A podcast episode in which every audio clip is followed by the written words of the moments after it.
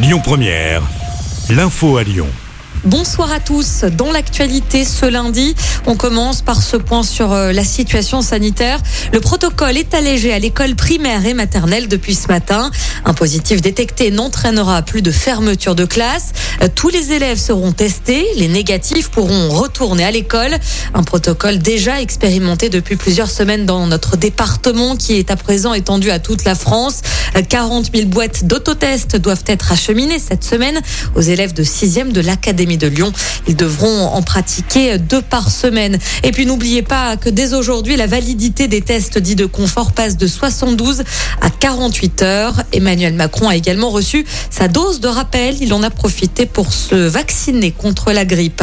L'Organisation mondiale de la santé, quant à elle, met en garde aujourd'hui contre le variant Omicron qui présente un risque très élevé au niveau mondial. Les pays referment petit à petit leurs frontières. Les ministres de la Santé de la France, des États-Unis, du Canada, de l'Allemagne ou encore de l'Italie se retrouver aujourd'hui en urgence à Londres pour discuter de l'évolution de la situation de ce nouveau variant. En France, huit personnes ont été placées à l'isolement pour des cas suspects de retour d'Afrique australe.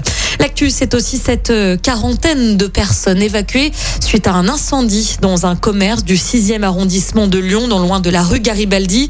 Le feu s'est déclaré tôt ce matin. Une personne a été légèrement intoxiquée par les fumées. L'actu marquée aussi par la visite de Xavier Bertrand aujourd'hui. Il tiendra une réunion publique ce soir à Rieux-la-Pape sur euh, l'invitation du maire de la commune et président des Républicains du Rhône.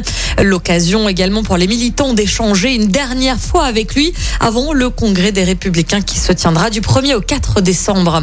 Attention sur euh, les routes, le tunnel de Fourvière sera fermé dans les deux sens de circulation cette nuit et demain soir de 21h à 4h du matin en cause des travaux d'entretien des déviations seront mises en place.